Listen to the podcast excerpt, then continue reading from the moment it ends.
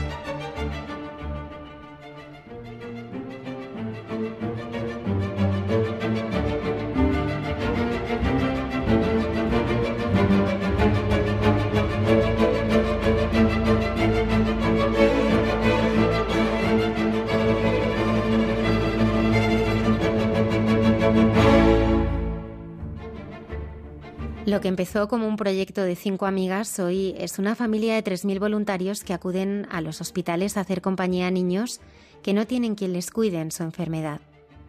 Esta noche conoceremos la iniciativa de Mamás en Acción que está cambiando la vida de los más pequeños. La gente no va al santuario de Lourdes buscando un milagro, sino para que les miren como personas. Esto dicen los directores de la película Lourdes, personas no creyentes, pero que han sabido reflejar la fe y el amor que se vive allí, y que tras un impresionante éxito en Francia, más de 250.000 espectadores, se ha estrenado hoy en España.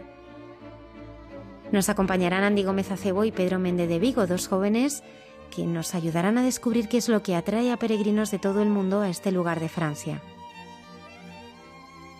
han vuelto a colgar el cartel de No hay entradas y dentro de unas horas sus canciones serán escuchadas y cantadas por más de 8.000 personas. Es el grupo Hakuna y se han escapado de los ensayos para contarnos cómo están preparando este concierto. La semana que viene estarán con nosotros en directo en el estudio un grupo de estos jóvenes que evangelizan con su música. También nos acompañarán nuestros colaboradores habituales, el padre Miguel Márquez en Dios nos hace guiños, nuestra arqueóloga Cayetana Jairi Johnson, que nos presentará las novedades de su sección para esta nueva temporada. El padre Alberto Rollo en Santos de Andar por Casa, que nos hablará de Angélica Tiraboski. Y la hermana Carmen Pérez, que reflexionará sobre la mirada de nuestro Padre Dios en Entre tú y yo.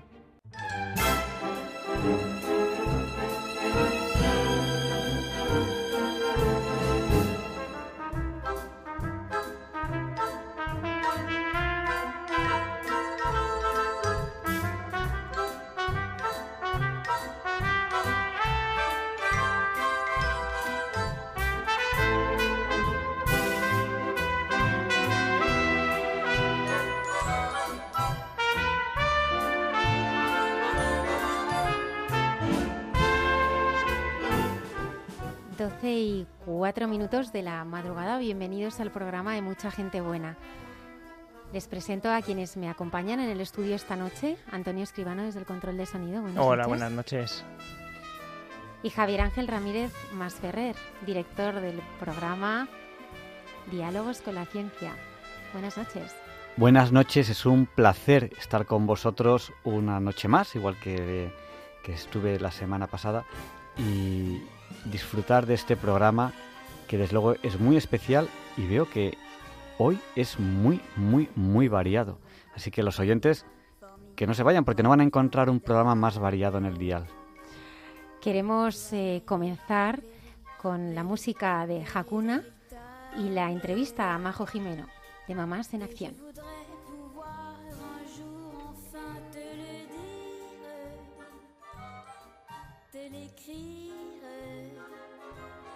dans la langue de Shakespeare, toi, tes ailes.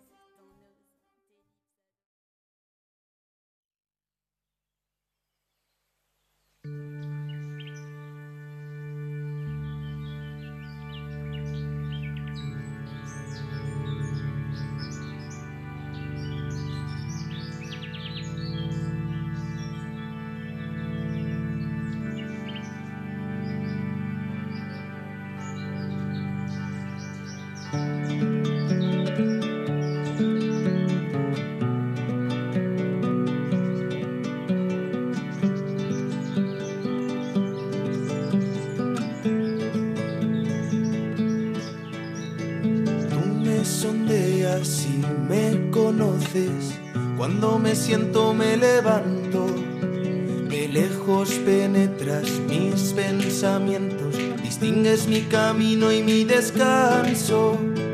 Todas mis sendas te son familiares, conoces mis palabras. Estrechas, me cures con tu palma, tanto saber me sobrepasa. ¿A dónde iré? Lejos de escaparé de tu mirada? Allí estás tú, allí te encuentro.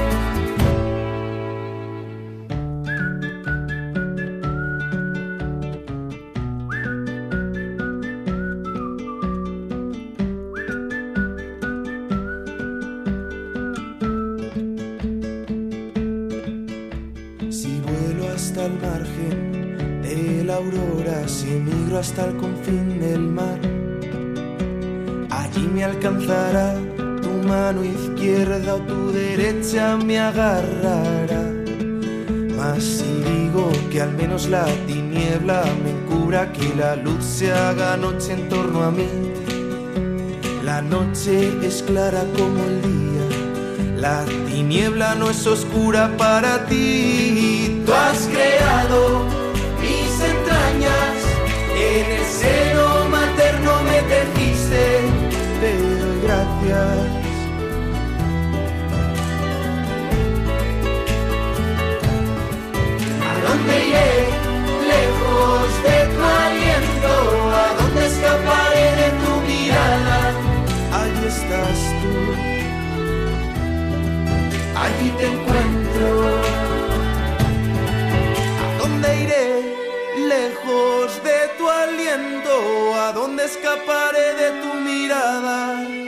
Allí estás tú, allí te encuentro. Dentro de unas horas, 8.000 personas abarrotarán el Palacio de Vistalegre de Madrid para escuchar y cantar las canciones del quinto disco de Hakuna, que se titula Caos.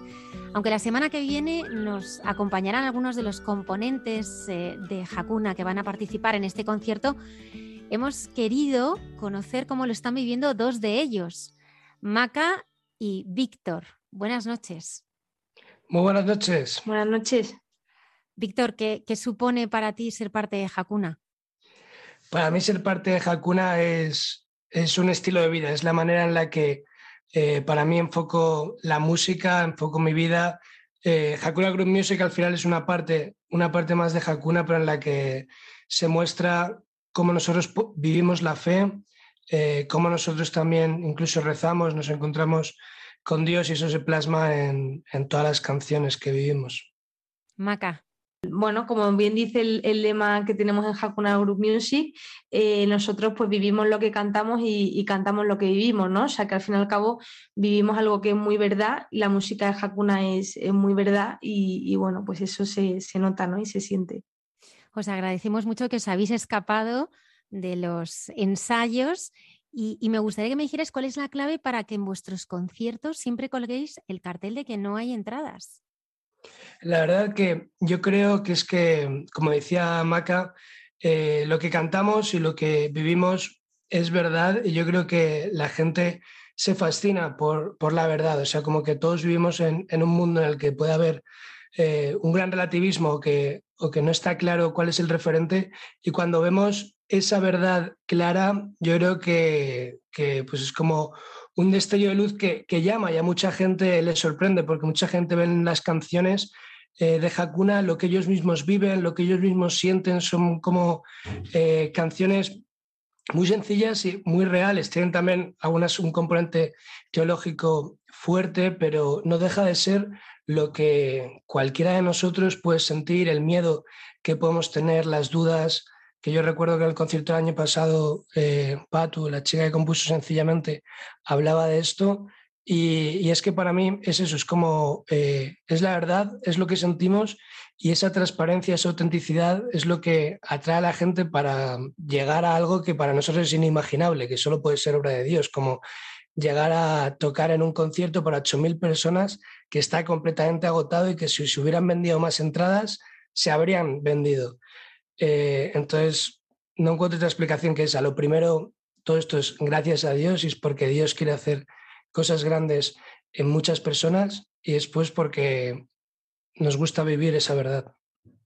Maca, ¿qué tiene de novedad este concierto? Bueno, pues este año, aparte del aforo, de que, de que el aforo lo hemos ampliado y para nosotros era un reto y nos ha sorprendido a todos, eh, no solo eso, sino bueno, pues es el lanzamiento de este nuevo disco que, bueno, pues eh, supone también otro reto porque en el escenario pues habrá alguna sorpresa que quizás no, hemos tenido en, otros conciertos anteriores. Eh, la verdad que promete mucho y, bueno, estamos todos con muchísima ilusión. Al fin y al cabo es obra de Dios, o sea que saldrá como, como Él quiera, ¿no? ¿En qué os ha cambiado a vosotros ser parte de Hakuna? Em, a mí lo que, lo que me ha cambiado más, bien es un poco eh, que he encontrado un lugar en el que poder ser yo en verdad, en el que poder vivir eh, pues mis cualidades y mis defectos, eh, pero acompañado por una comunidad que, que, los entiende, que los vive, que los comprende y, que te quiere igual. En Hakuna repetimos mucho que nos queramos más y es básicamente eso, es vivir una familia, un hogar, una comunidad en la que, pues incluso en Vista Alegre, cuando estemos ahí 8.000 personas, cantando todos a una sola voz, es eso, es una familia en la que todos vamos en la misma dirección, en la que todos soñamos con lo mismo. ¿A ti también te pasa, Maca? Sí, también me, pasa, comparto un poco, pero yo diría como, como, la, como dice una canción, ¿no? Vivir mi vida, una de las canciones que, lanzamos en este nuevo disco, vivir mi vida con los pies eh, descalzos, que yo también añadiría y con los pies colgando, porque al fin y al cabo, al fin y al cabo, cuando, bueno, para mí vivir dentro de Hakuna, o sea, eh, me lleva a un conocimiento totalmente de, Jesús, de Dios, y, y no deja de sorprenderme en mi día a día, ¿no? Entonces, al fin y al cabo, pues, pues eso, o sea, para mí es, este, esta relación con Dios tan cercana que, bueno, pues que, que, no encuentro en otro sitio, ¿no? O sea, que al fin y al cabo cada uno tiene su sitio. Entonces, para mí supone esto. Maca Guerrero y Víctor Córdoba, nos queremos entretener más, que estáis eh, en vuestros ensayos. Esperamos todos con muchísima ilusión este concierto y nos habéis prometido que estaréis en directo aquí en este programa el próximo viernes para contarnos todo lo que ha sucedido en ese concierto de Vista Alegre. Así que os esperamos. Genial, nos vemos el viernes y a todos los que vengáis al concierto vamos a disfrutar juntos y va a ser, va a ser una pasada. Va a ser como saborear el cielo.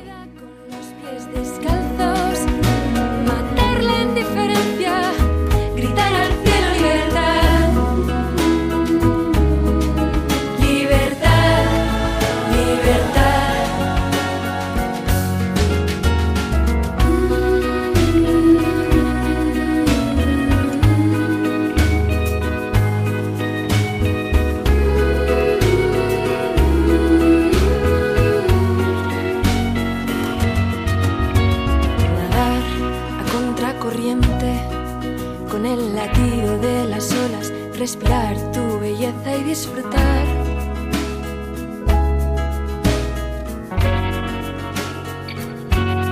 Ser como un niño, despierto mientras duermen, sin resguardarme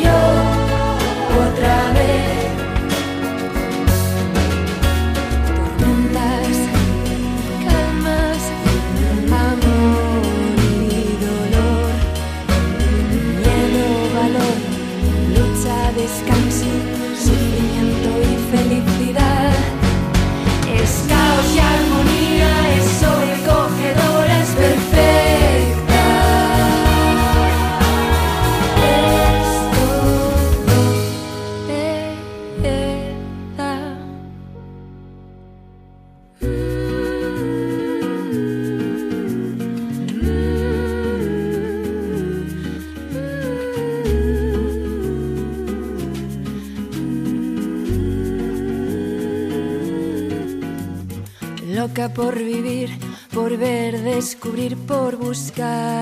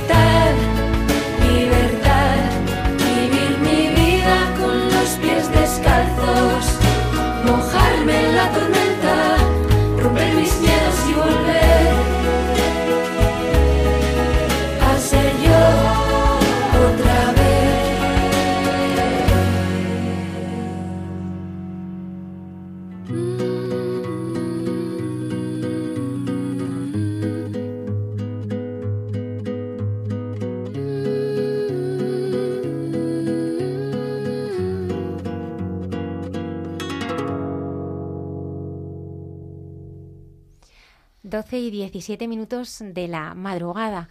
Nos acompañan esta noche Andy Gómez Acebo y Pedro Méndez de Vigo, dos jóvenes eh, que nos van a ayudar a descubrir qué es lo que atrae a peregrinos de todo el mundo a Lourdes. Buenas noches, Andy.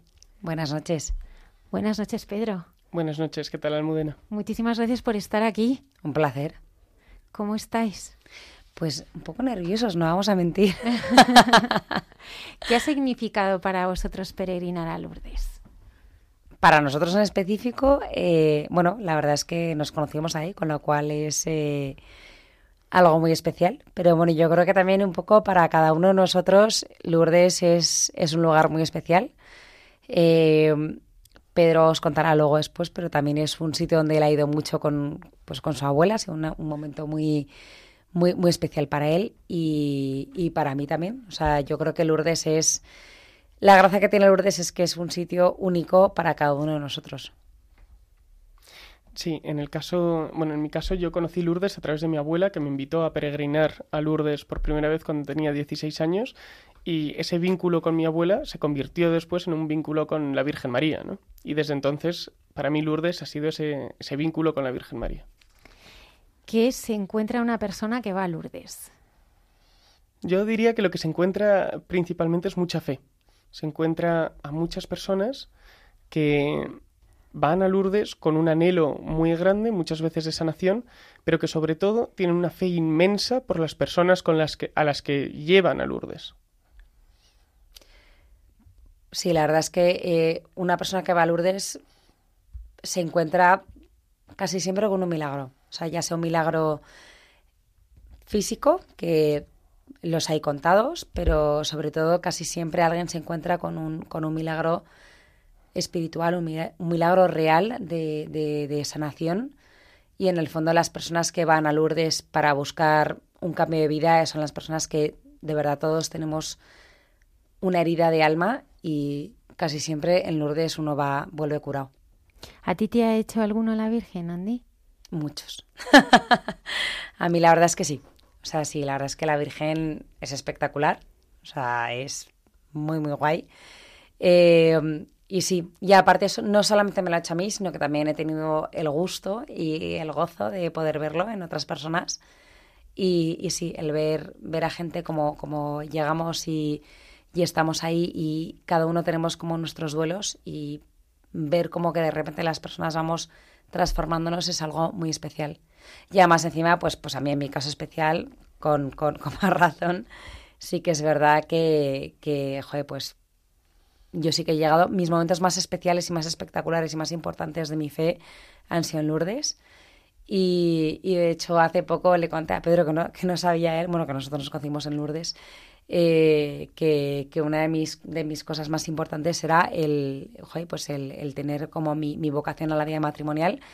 Y, y de hecho le dije a la Virgen de Lourdes, oye, pues yo claramente pues no lo estoy enfocando muy bien, así que en tus manos lo dejo.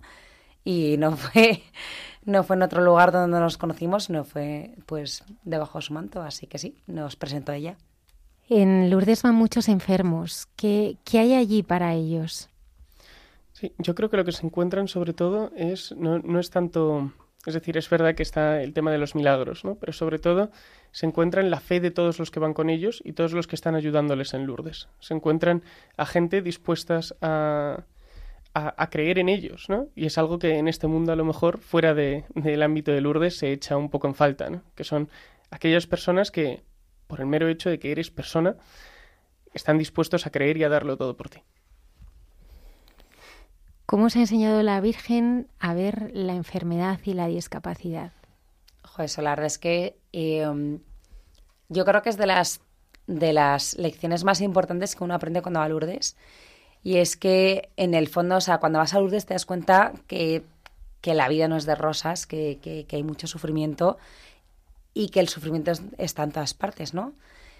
Y, y realmente justamente todas las personas que tendrían, entre comillas, todo el derecho de, reivindicar todo en la vida, de estar rebotados contra todo, de perder la fe, son justamente esas personas que más se aferran a esa fe, que más eh, están totalmente con esa bandera de alegría. Entonces yo creo que Lourdes, para todo el mundo que va, realmente se encuentra con esa alegría real de decir, oye, la esperanza y la fe va mucho más allá de, algo que puedas palpar, o sea, no es algo que te, que te han enseñado, no es, no, es algo solamente que has aprendido, ¿no? Sino que es, es una vivencia real y es una vivencia que es que te cala. Entonces, o sea, es muy difícil ir a Lourdes, vivirlo y olvidarte de ellos. Es, pues, es algo que engancha muchísimo, la verdad. ¿Cómo eh, habéis vivido vuestro noviazgo y matrimonio bajo la mirada de la Virgen?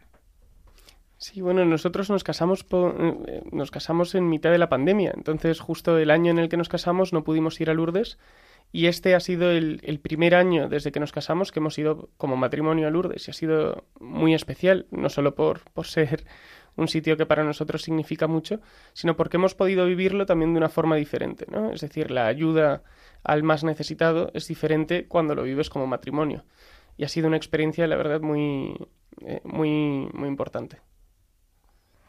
Eh, Pedro, eh, la evangelización de los jóvenes es un reto enorme para la Iglesia. ¿Cómo evangelizáis vosotros en, los ambientes que os movéis? Bueno, nosotros hacemos todo lo posible para evangelizar a través del ejemplo. Nosotros, yo creo que al final del día no hay, no hay mayor evangelización que la alegría propia. Entonces, el poder vivir el, el mensaje del Evangelio con, la alegría que supone el, vivirlo y el experimentar una relación personal con Dios, yo creo que es la mejor forma de evangelizar. Andy, tú eres empresaria y creativa. ¿Cómo te ayuda tu fe a crear y a emprender? Pues justamente en mi caso, em, cuando empecé a emprender, ya más encima dedicándome al mundo de la creatividad y al mundo del diseño, tenía como un o sea, un poco de conflicto, en plan de decir, joder, ¿dónde entra Dios en todo esto, no? Y, justamente además me vino una frase de, de, eh, un santo que era, eh, Dios, o sea, el amor es, creativo hasta el infinito, ¿no? Entonces, eh, para mí fue un poco como esa revelación de Dios es la belleza máxima y yo me dedico a intentar buscar la belleza en todas partes, ¿no? Entonces, justamente para mí cada vez que estaba más en contacto con Dios, cada vez que más me encontraba y, o sea, y ese encuentro que ten, justamente además encima que se encuentra en Lourdes, eh, de, tú estando con, el enfermo que, que, entras en ese, en ese contacto con la Virgen, con Dios, es la mayor belleza que existe. Para mí, en el fondo, es donde más te encuentras con Dios y es eso se traslada a mi trabajo de cada día. Entonces, yo creo que para mí en ese momento entendí lo que realmente era una vocación. La gente no va al santuario de Lourdes buscando un milagro, sino para que les miren como personas. Esto es lo que dicen los directores de un documental que se ha estrenado hoy, Lourdes, que ha sabido reflejar la fe y el amor que se vive allí. Tras un impresionante éxito en Francia, con más de 250.000 espectadores, hoy se ha estrenado en España. Señor mío, Jean-Baptiste y Patrick van a Lourdes para pedir un milagro para Agustín. Tiene epidermólisis bullosa. Tiene llagas por todo el cuerpo. La esperanza de vida media es de dos años. Y tiene dos años. He venido aquí para confiarte una cosa. Me acosan en la escuela. Realmente quiero que todo esto pare. Santa María, se han burlado de mí, golpeado y ensuciado. Nunca he hecho daño a nadie. La única persona a la que he hecho daño es a mí mismo. Solo tú puedes consolarme. Jean-Louis vivió una gran historia de amor, pero no terminó bien. Intentó suicidarse dos veces. Decidió visitar Lourdes porque sentía que su única esperanza era su fe. Santísima Virgen María, por favor, protege los tesoros de mi vida. Una asombrosa paz interior se apoderó de mí y nunca me ha abandonado. En Lourdes podemos ser realmente nosotros mismos. La madre de todos está aquí.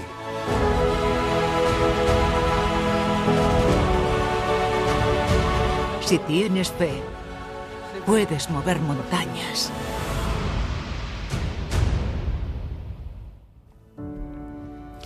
Andy Gómez Acebo y Pedro Méndez de Vigo, muchísimas gracias por habernos acompañado. A vosotros. A vosotros, gracias.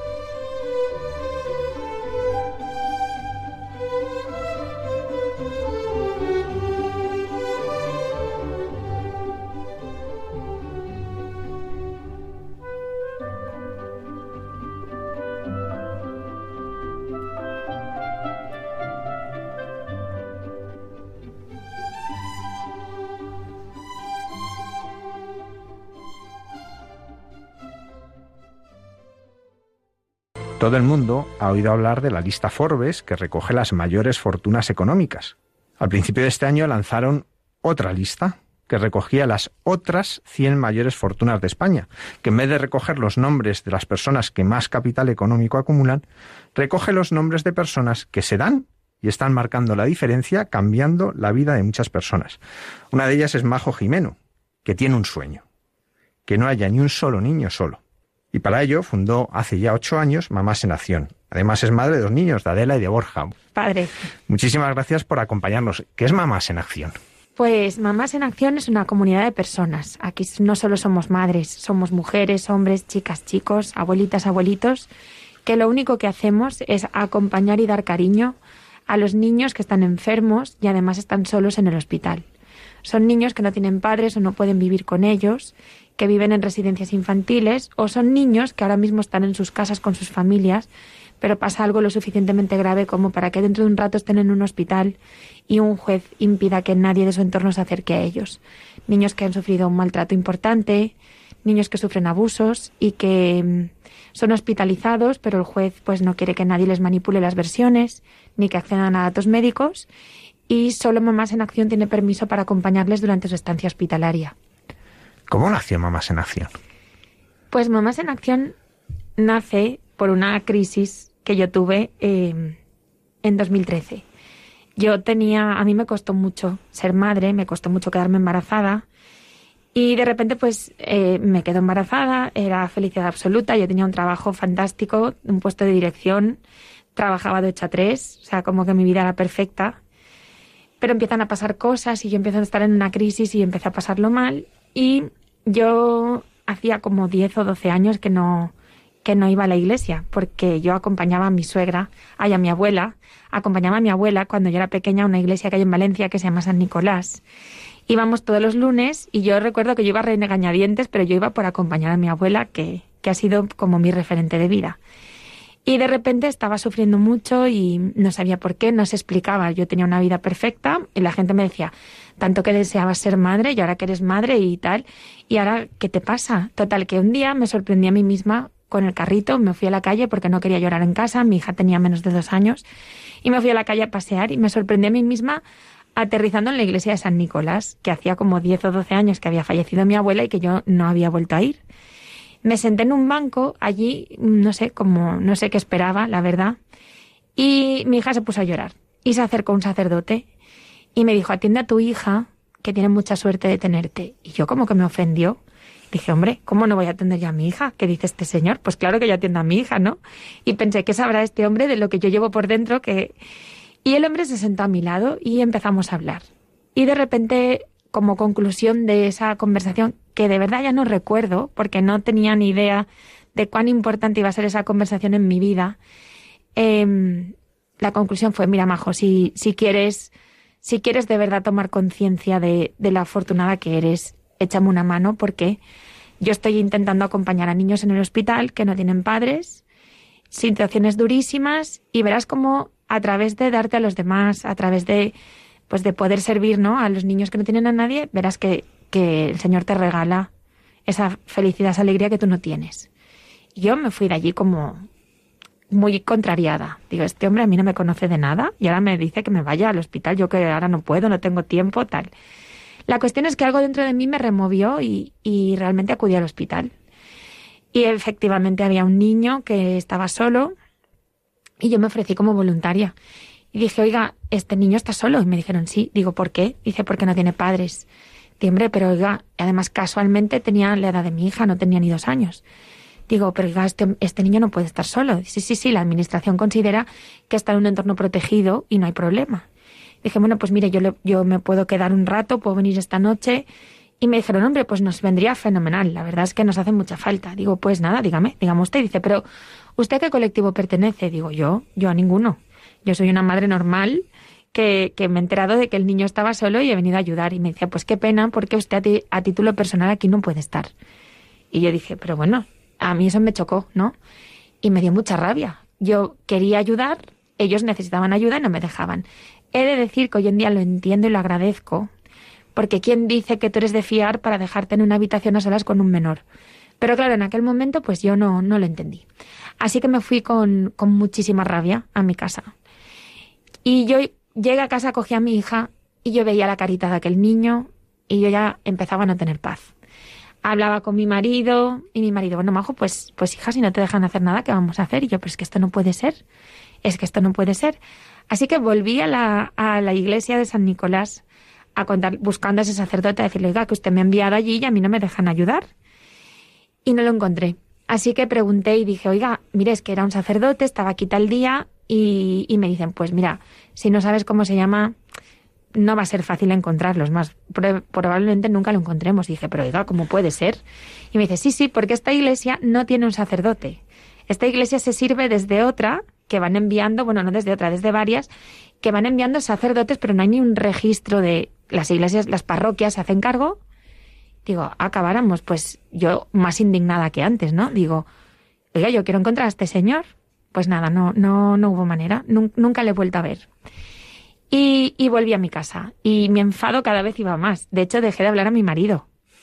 Eh, no sé por qué yo tenía mucha rabia dentro de que eso pasara, era una injusticia que me llegaba al alma. Y cada día que yo hacía algo con mi hija, veía a ese niño y sentía que tenía que hacer algo. Así que empecé a contar. Allá donde yo iba hablaba del tema, porque era ya monotema. Oye, ¿tú sabías que esto está pasando? Y algunas personas me decían, Majo, eso no puede ser, que esto es Valencia esto no es China, ¿sabes? Ni es India. Y decía, ya, ya, pero es que yo lo he visto. Y algunas me decían, oye, pues si hay algo que puedo hacer, cuenta conmigo. Así que como eran más las que me decían cuenta conmigo que las que no se lo creían, pasaron los meses, yo no tenía paz y al final dije, oye, mira, si los que me decís que de verdad queréis ayudar, pues yo sola no. Pero igual juntos algo podemos hacer. Y, y así nació Mamás en Acción. cuando uno oye esto, eh, ¿realmente Mamás en Acción es un parche que cubre unos días de hospitalización o de verdad sentís que cambies la vida de esos niños? Pues cuando nosotras empezamos, solo queríamos cubrir ese parche para evitar esa soledad no deseada de los niños. Pero solo faltaron, solo pasaron tres años cuando empezamos a darnos cuenta que nuestra labor iba más allá. Algo que no teníamos ni idea cuando arrancamos. Nosotros acompañamos a muchos niños maltratados, muchos niños que, que la gente no lo sabe, que en nuestras ciudades, en nuestros barrios, sufren verdaderos daños en casa, ¿no? Cuando acompañábamos a estos niños, siempre el pediatra y la psiquiatra infantil nos decían se va a poner agresivo. No os preocupéis, no es vuestra culpa, nos tenéis que avisar para que les mediquemos y que no sufran. Cuando un niño ha sido maltratado, en su recuperación desarrolla agresividad. Y esa es la herida que deja como una huella en el ADN por la cual ese niño el día de mañana pues será un maltratador, ¿no? Porque repite patrones que se han, se han quedado grabados en, en ese desarrollo. Nosotras, sin tener ni idea, cuando intercambiamos, cuando hacemos turnos de 24 horas, hacemos, o sea, dos turnos de 2-3 horas por el día, las noches son completas de 10 de la noche a 8 de la mañana, pero por allí pasan 5 o 6 personas al día para, que el niño nunca esté solo, ¿no? Hubo un caso que fue un tema muy grave, muy duro, un niño de 7 años al que Tuvimos que volver a enseñar a andar del tiempo que estuvo tumbado, de las operaciones que tuvo que recibir por un maltrato muy grave. Y la psiquiatría infantil estaba muy cerca de este caso porque el niño tenía mucho sufrimiento. Entonces nosotros sin darnos cuenta, cuando cambiábamos los turnos, para no hablar delante de él, escribíamos en una libreta, pues ha comido, pues ha contado esto, está contento, no ha dormido, ¿no? Así cuando cambiamos de turno delante de él no contábamos cosas que a veces el niño nos contaba que eran como muy duras.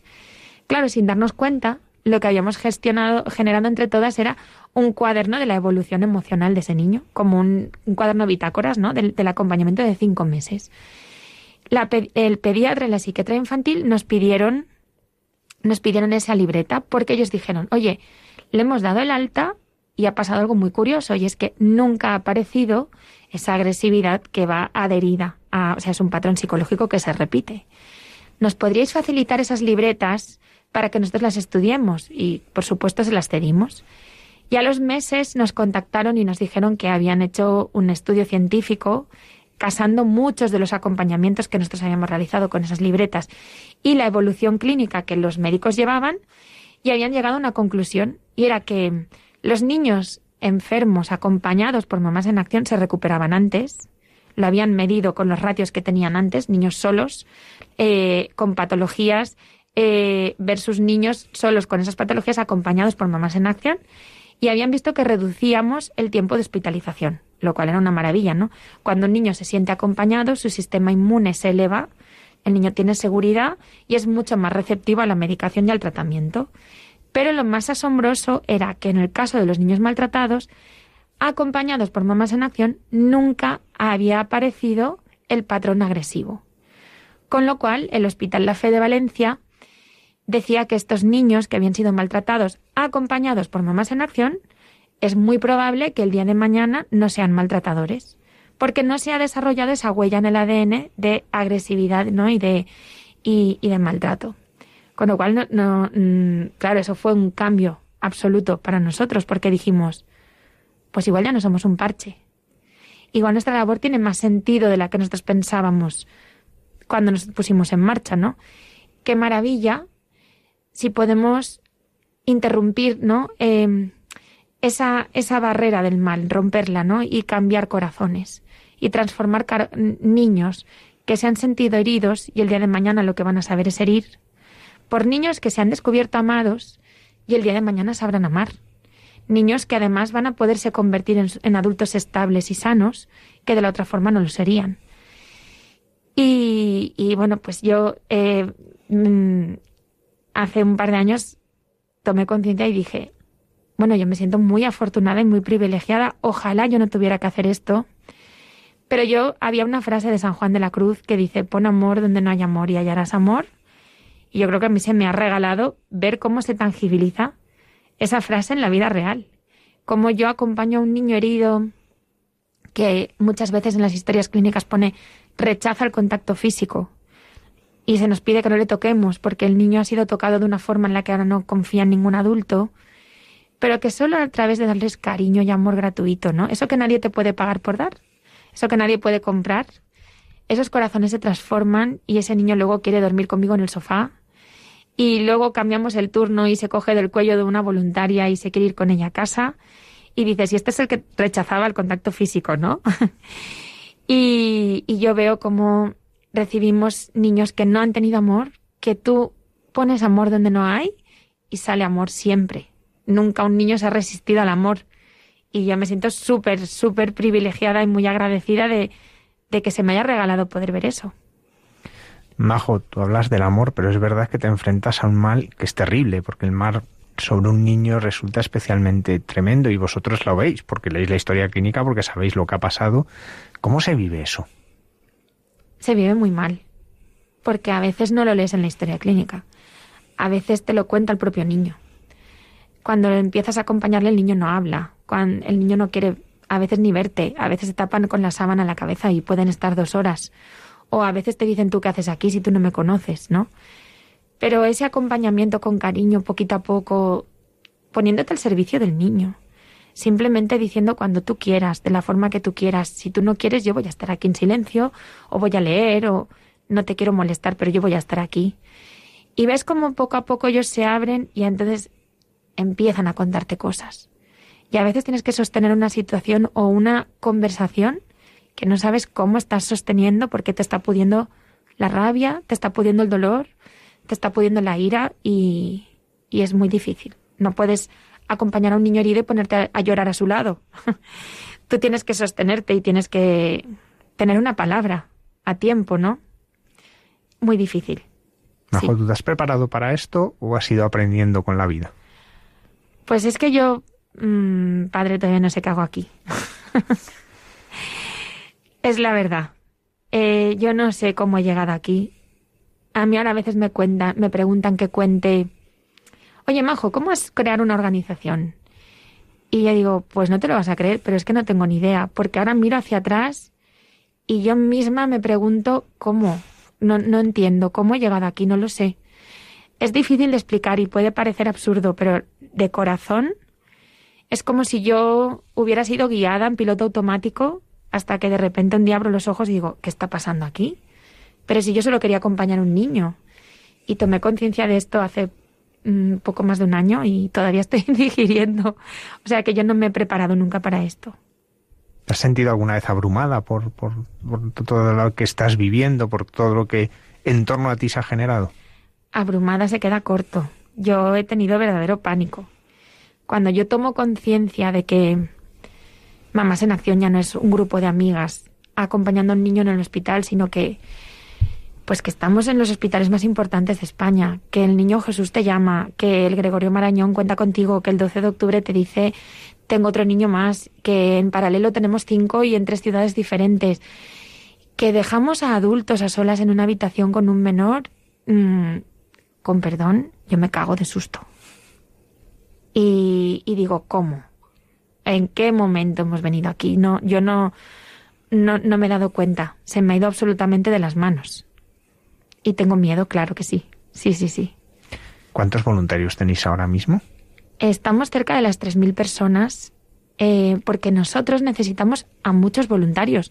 Cuando tú cubres turnos de 24 horas, para que una semana de acompañamiento haya, haya siempre alguien allí, tú necesitas cientos de voluntarios.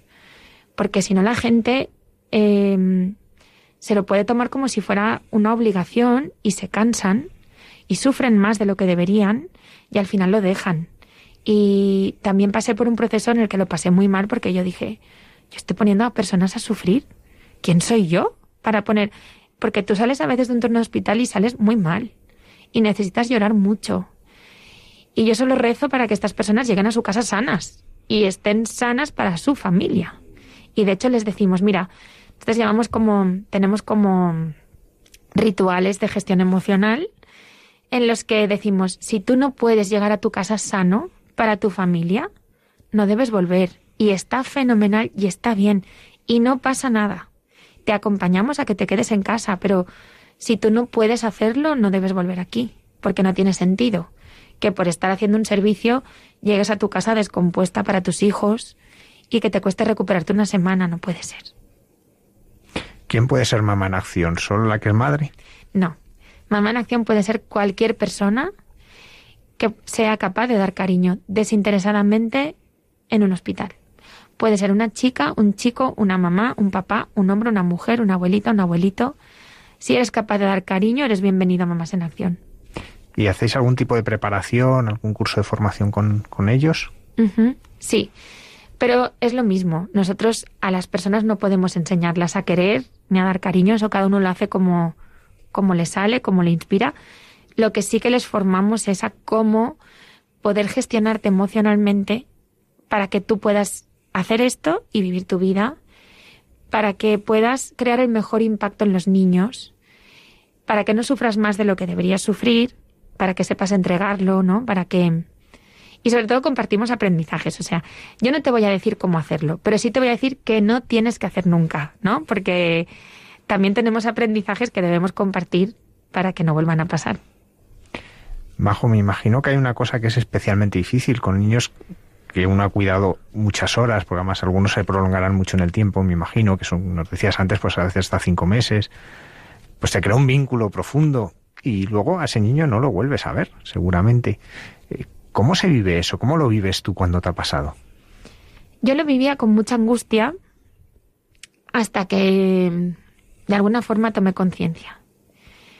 Y tomé conciencia diciendo, mira, a, mí no se me ha llamado a salvar el mundo, yo yo no soy nadie. A mí se me ha llamado a hacer lo que hoy está en mi mano. ¿Qué está en mi mano hoy? acompañarle. Que hoy se sienta querido. Ojalá yo pudiera decidir el futuro de este niño, pero como no está en mi mano, yo tengo que saber retirarme a tiempo. Yo estoy para servir en un momento muy determinado y después, pues es muy duro. Pero entonces tienes que em, tirar de ese ritual, ¿no? De que está en mi mano. ¿Está en mi mano que se cure? No. Está en mi mano que le quiera una familia, por desgracia tampoco, porque eso lo, lo decide la administración o un juez. Está en mi mano que lo que yo pueda hacer hoy lo haga y irme en paz, sabiendo que esto no lo llevo yo. Y eso es lo que me da la tranquilidad de descansar, ¿no? ¿Cómo pesa el mundo cuando piensas que lo llevas tú? Es imposible. Cuando tú tomas conciencia y sabes que esto no lo llevas tú, descansas en quien lo lleva, confías y, y, te da la paz de irte a tu casa mejor, ¿no? Y decir, bueno, pues el que la lleva la entiende, yo no. Pero yo solo puedo hacer lo que puedo hacer hoy y es esto y lo entrego y, y que sea lo que Dios quiera. Y nunca mejor dicho. Mejor si no lo llevas tú, ¿quién lo lleva? Bueno, está claro que esto lo llevan desde arriba. Esto, esto lo lleva el Señor. Eh, es que objetivamente, si lo pienso ahora, digo, ¿En qué momento? Si yo tenía un trabajo maravilloso, mi vida era perfecta, trabajaba de 8 a 3, si yo hubiera querido emprender, ya le digo que no hubiera sido una ONG. Y mucho menos una ONG donde yo me enfrento al sufrimiento de niños que están rotos por dentro. Niños que tienen heridas físicas muy grandes, pero niños que lo que tienen herido gravemente es su corazón y que encima yo no cobro mm, ni la mitad de lo que cobraba antes y que, bueno, cuando cobro, y en mi casa hace falta el sueldo, ¿no? En mi familia mi sueldo es necesario. Eh, quiero decir, no es tan idílico, pero pues no sé, es que ya no sé qué hacer, padre, porque yo he intentado salirme de aquí muchas veces, ya se lo digo. Así que yo no lo llevo. Yo hace eso, pues como mucho un par de años que tomé conciencia de que, bueno, pues oye, es, yo estoy aquí para obedecer, porque es que si no, no entiendo nada y me vuelvo loca. Y en esos momentos en que uno lo dejaría, ¿qué es lo que a uno le hace seguir? ¿Qué es lo que uno le sostiene? ¿Qué, qué es lo que empuja a, a continuar? Pues ahí le voy a decir la verdad, no ha sido nada ni emocional ni espiritual. Es que no se me ha dejado. Literalmente no se me ha dejado. O sea, y, físicamente y tangiblemente. O sea, yo he ido a regalar mi proyecto a organizaciones más grandes que yo, diciendo, mira, este programa funciona, esta es nuestra evidencia científica, esto es lo que conseguimos, eh, no nos faltan las personas, yo te lo regalo y tú lo llevas, porque eres más grande que yo, porque sabes más, porque yo no puedo sola, porque mm, estoy muy cansada, porque tengo miedo, tal. Y pensando que me lo quitarían de las manos. Qué maravilla, yo tengo un proyecto que funciona y además no pide pan, oye, súper bien. Y me dicen, no, no, no, eh, yo fenomenal, o sea, me encanta el proyecto, me acabas de enamorar, pero si tú te quedas en él, yo me uno, pero si tú te vas, yo tampoco lo quiero. ¿Cómo puede ser? No he encontrado a nadie que quiera llevarlo sin mí y yo solo quería quedarme de voluntaria, ¿no? Porque todo esto nace porque yo quería acompañar a un niño. Y la verdad es que hoy en día es lo que menos hago. Porque la gestión de todo esto se me lleva por delante. Y acompaño ya muy pocos niños. Sí que es cierto que sigo acompañando porque es como mi, es como mi cordón umbilical. Si yo no hago eso, no tengo la fuerza de hacer el resto de cosas, porque yo nací para esto, ¿no? No para lo que estoy haciendo ahora. Entonces me voy a dormir una noche al hospital y cuando salgo digo, vale, ya sé que tengo que seguir, ¿no? ¿Cómo haces para compaginar tu vida laboral? Porque tú también tienes eh, pues, tus ah, cosas de trabajo, sobre todo pues impulsando en el mundo de la empresa, eh, tu vida familiar con tus niños eh, y luego pues todo esto que me imagino que no tiene ni horas ni vacaciones. Pues no, porque Pasamos Nochebuenas, Navidades en el hospital, pasamos agosto en el hospital, siempre hay niños, por desgracia, con lo cual sí que es cierto que esto no lo hago yo sola, que hay un equipo maravilloso que me ayuda cada día, que, que lo hacemos juntos, pero tú no puedes desconectar nunca. Siempre que tengas un niño en el hospital y haya una persona cuidándole, tu cabeza nunca se va de allí. Entonces yo, pues a mi turnos ya solo me caben por la noche, por el día imposible. Yo me cojo los turnos de noche porque por el día, como usted dice, entre la conciliación familiar, porque claro, también llegó un momento que dije, no, no, espera, no tiene ningún sentido cuidar de otros niños y dejar a los míos desatendidos. Yo soy madre por vocación. Em, yo hubiera tenido una gran familia, eh, el Señor me ha enviado dos, que son mi regalo de vida, pero mi pequeña familia necesita tanto de mí que yo no puedo dejarles eh, y me hago turnos de noche. Entro a las 10 de la noche, mis hijos se quedan en casa con papá, vuelvo a las 8 de la mañana y volvemos al cole y el día normal. Y así, así vamos. ¿Qué dicen Adela y Borja tus hijos de lo que hace su madre? Pues ellos ya lo han normalizado, porque tú dile a un niño que comparta. Y aquí las madres que digan, ay, el mío comparte, pues yo lo voy a dudar, porque les cuesta. Si compartir un juguete les cuesta, Tú diles que compartan a mamá. Eso no les viene nada bien. Entonces muchas veces es mamá, pero ¿por qué te vas? Como con, como con queja. ¿Por qué te vas con otro niño? Entonces yo en la medida que puedo les cuento el caso real de lo que del niño que hay en el hospital. Entonces yo les siento y, y les digo lo que les puedo contar de cada niño, ¿no? Que ellos puedan entender. Mira, pues hay un niño en el hospital y tiene estos años y le ha pasado esto. Y sabes que cuando tú estás malito, ¿qué hacemos? Duermes con mamá, ¿no? y, yo no me duermo hasta que te baja la fiebre y tal. Sí, mami. Digo, pues este niño está como tú, pero no tiene ninguna mamá que haga esto por él hoy. ¿Y por qué mami se quedan así? Pues mira, porque su mamá, pues eso. ¿Te parece bien que yo vaya? Y cuando les cuentas la realidad te dicen, sí, mami, ve. ¿No? Yo intento que mis hijos entiendan. Y, la, y lo maravilloso es que nuestros hijos crecen, digo nuestros hijos, los míos y los de los voluntarios que, que hacen esto, sintiéndose súper afortunados porque tienen no una super bici, no los videojuegos, no los mejores juguetes, sino un papá y una mamá que dan la vida por ellos. Y eso no es lo normal, como ellos creían, o no lo común en sus propias ciudades. Y a mí ahí me parece que pues que también es un regalo, ¿no? Que nuestros hijos crezcan valorando lo importante y sobre todo desarrollando esa empatía hacia niños que no tienen su suerte. Esto es una hora de dos, porque me imagino que aquí tu marido es muy importante. Totalmente. Sin él yo no podría. ¿Quién se quedaría con los niños para que yo duerman en el hospital, no? Y también cuando yo he querido tirar la toalla muchas veces y cuando las cosas no salen. Eh, hace un mes no teníamos los 3.000 euros para pagar los impuestos. Y, yo últimamente me había hecho muy quejica, yo enseguida quería abandonar. No, no, no puede ser, yo voy a buscar trabajo. Le decía a mi marido, no, no, pero no te preocupes, este mes yo no, no voy a cobrar, pero no te preocupes. El mes que viene seguro, seguro, porque lo voy a conseguir. Y, y yo voy ahí con miedo, ¿no? De, y sé que necesitamos mi sueldo. Y entonces viene mi marido y me dice, ¿pero cómo me vas a dejar? Digo, ¿cómo que no? Pues de lo que hay salimos, pero si somos afortunados, si no nos va a faltar de nada. Venga, y, me da así como bofetones de realidad, va, tira, calla, calla y sigue, que eres una quejica. Y yo me quedo así. Y ahí doy gracias de que esté él, porque si no está él para recentrarme, yo, vamos, tiro la toalla mil veces. Mil veces, sí, sí, sí. ¿Cómo es tu relación con un Dios providente? Porque ahí estarás viendo la mano de la providencia muchas veces. Pues yo me enfadé con Dios y le he juzgado muchas veces. Y luego me he sentido que no me he sentido ni digna yo de ir a misa ni comulgar por, por lo mal que me había portado con él. Entonces, pues me intenté reconciliar con él y le dije, vamos a ser amigos, porque, porque vamos, porque es que como no me haga amiga tuya, ya no sé qué hago aquí. Y cuando me encontré con Dios, porque yo me encontré con Él, tuve un encuentro con Él y, y sentí como que Él me cogía y me sacaba de donde estaba y me decía, no, es que tú eres muy cabezona, majo, es que tú vas para allá, pero tú tienes que ir hacia allí.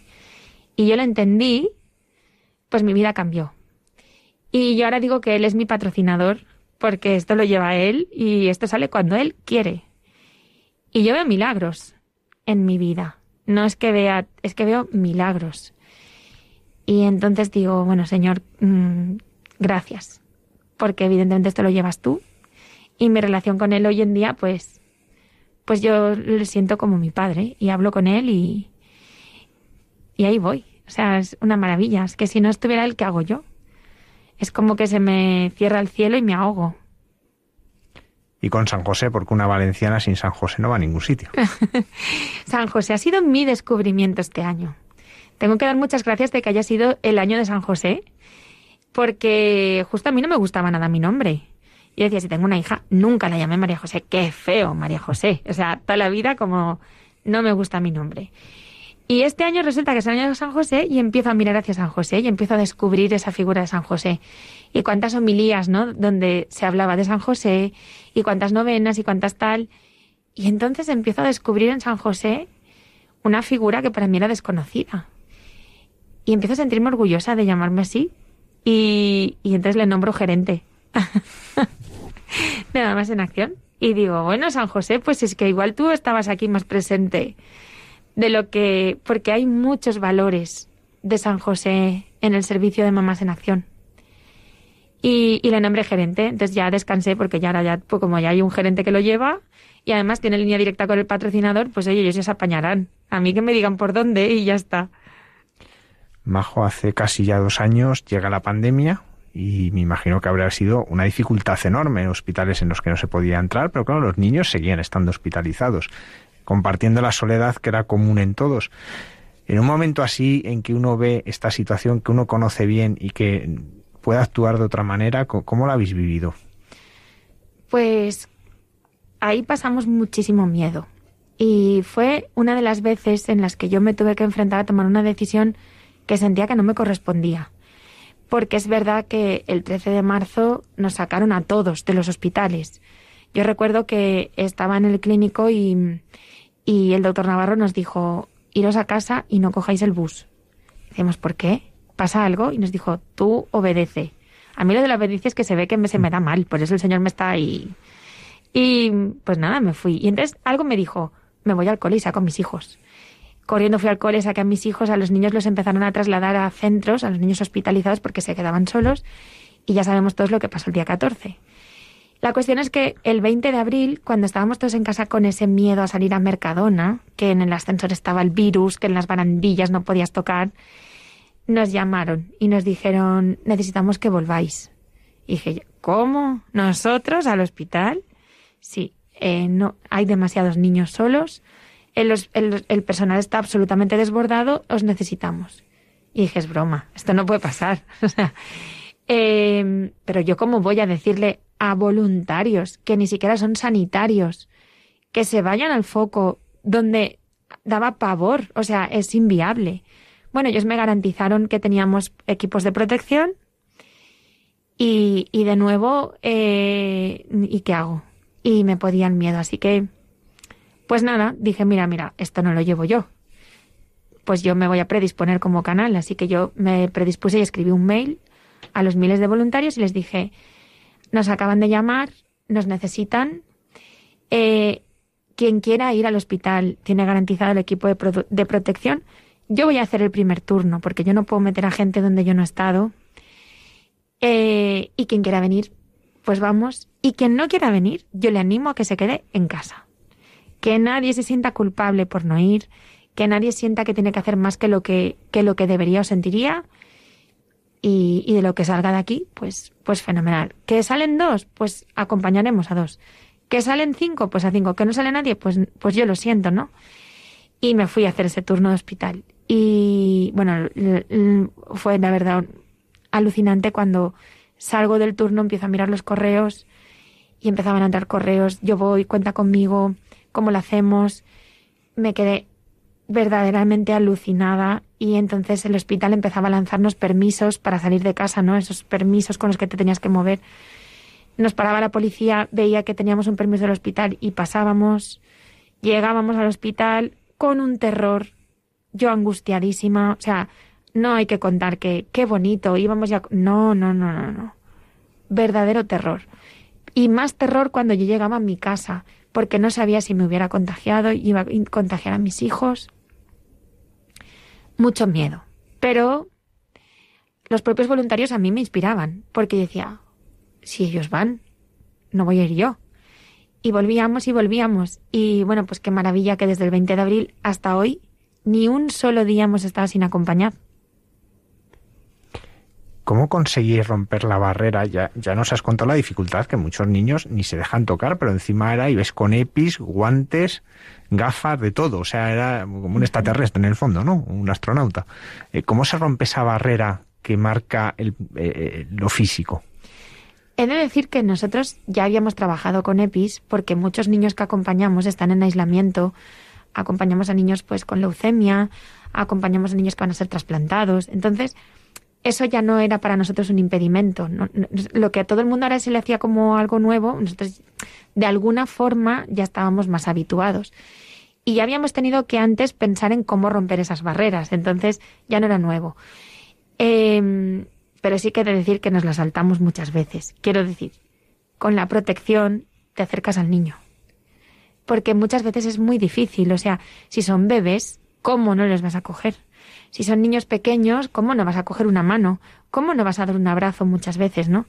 Si son adolescentes que además son conscientes de lo que está pasando, entonces sí, porque ellos entienden, tú les haces ver y hay veces, padre, que una mirada, una mirada es un abrazo. Y eso también lo he aprendido en el hospital. Hay veces que una mirada dice más que una palabra y hay veces que una mirada te hace sentirte acompañado y dejar una luz encendida para que puedas encontrarme cuando necesites mirándome hay veces que no te hablan y te levantas y ya estás ahí. Pero sí, te buscas las formas de conectar, de comunicar. Pero no voy a decir que siempre obedecemos. A veces nos las pasamos, pues sí. En la pandemia surgió algo que se llama Cuidado, no te apagues. ¿Qué es eso? Pues Cuidado, no te apagues es un cuento que en la pandemia había muchas horas por las tardes. Eh, después de jugar al parchís y, y antes de ver la misa, había mucho rato muerto y a veces mis hijos me preguntaban cosas que, que yo no misma no sabía responder, ¿no? Entonces proponíamos juegos y un día propusimos escribir un cuento con historias del verano. Eh, bueno, venga, vamos a, a, recordar cosas del verano. Yo lo que intentaba era llevar a mis hijos a momentos felices y hablar de cosas bonitas, porque si no el monotema en casa del virus, las enfermedades, los niños, pues al final los niños iban a dormir y yo me sentía pesado el corazón porque ese día los niños no habían tenido como una alegría, ¿no? Y, eh, y, lo que empezó contando historias del verano, no sé cómo, acabó derivando en que mis hijos empezaban a contar situaciones en cómo volver al centro, cómo tener alegría. Y entonces mi hijo, que, que, que en la pandemia se construyó un sagrario y lo puso en su habitación, eh, me empezó a decir, mami, es que, ¿sabes qué pasa? Que eso que estás diciendo no viene de Dios. Y yo dije, ¿cómo? Sí, porque te está dando miedo. Si te da miedo, mami, no viene de Dios. Y, y yo decía, esto, esto no es verdad, o sea, tienes seis años, ¿cómo? Cuéntame más, Borgi, le llamamos Borgi, eh, y empezamos a escribir esas reflexiones. Y entonces llegamos a la conclusión de que en la vida hay dos fuentes, ¿no? En, como dos servidores desde donde los que te conectas al wifi. Un wifi que tiene una señal potente y te hace estar conectado y te hace que puedas acceder a todo, y un wifi que no va bien y que si te quedas mucho rato conectado ahí, te empiezas a apagar, porque no, porque esa, esa fuente no es buena. Y era una forma de decir a los niños, cuidado, no te apagues, o sea, no te conectes a ese wifi que no es bueno. Siempre la señal otra es más potente, ¿no? Y era una forma de hablar con los niños. Y entonces empezamos a decir en casa, uff, te estás apagando, y, era como un aviso entre nosotros y volvíamos a conectar rápido, ¿no? Y, fue muy bonito. La cuestión es que nunca se me ocurrió que eso pudiera ser un, cuento, porque realmente el cuento creo que ve la luz en, en diciembre del año pasado. Ya llevaba un año y medio escrito en casa. No sé por qué, eh, un día hablando con mis hijos, ¿os acordáis cuando escribimos el cuento en, en, en la pandemia? Y me dijo mi hija, mami, sí. Digo, nos faltó un título, ¿eh? Y dijo mi hija rápido, mami, ¿cómo con título si lo tenemos? Digo, no me digas. dice, claro, cuidado, no te apagues. Y dije, es verdad. Había pasado un año y medio y mi hija tenía el título en la mente y dije, bueno, pues esto hay que hacer algo. Y, y algo que pasó muy, muy curioso es que dije, bueno, pues lo, pues lo vamos a publicar. Publicar es un ilustrador de mi parroquia nos, nos regaló las ilustraciones y yo lo único que hice fue en una web online registrar el ISBN. Y, sabéis que eso tú lo pones y, tarda unos días, que yo no sabía ni cuánto tardaban, y hasta que un día me llega un mail del ISBN diciendo, oye, tu cuento ya está publicado, hoy es público y tal, y lo puedes ver en no sé cuántos. Y digo, voy a ver qué día es hoy, por casualidad, porque eso eh, sabéis que no se puede controlar. Tú no puedes decirle al ISBN que esté tal día. Pues bueno, el cuento tiene un mensaje que tiene mucho que ver, ¿no? El de, el de San Juan de la Cruz. De hecho, acaba con esa frase. Pon amor donde no hay amor y hallarás amor. Y el día que recibo el mail miro eh, y era el día de San Juan de la Cruz. Habrá días en el año. Me quedé muy alucinada y dije, bueno, pues entonces hoy hay que publicar esto en nuestras redes. De hecho, ese cuento es gratuito, se descarga gratuitamente desde nuestra web, porque no está buscado para monetizar, sino ha salido así y, pues eso me pareció muy curioso. Tu empresa, eh, también eh, ayudas a empresas, en el mundo de la empresa, pues a estas charlas motivacionales, de ayudar a, encontrar claves que les ayuden. ¿Tú qué crees que puedes aportar y aportas a estas personas que están en el mundo de la economía, de las finanzas, de la gestión? ¿Tú qué les aportas con tu testimonio cuando vas allí? Pues yo lo único que, mi único mensaje es que yo soy testigo de que cuando tú pones amor, el resultado cambia y yo estoy convencida de que tiene exactamente el mismo efecto en una habitación pediátrica que en tu casa, que en una organización multinacional, mm, de lo que me quieran contar. Y eso es de lo que yo hablo, de cómo tú tienes dos formas de vivir en la vida.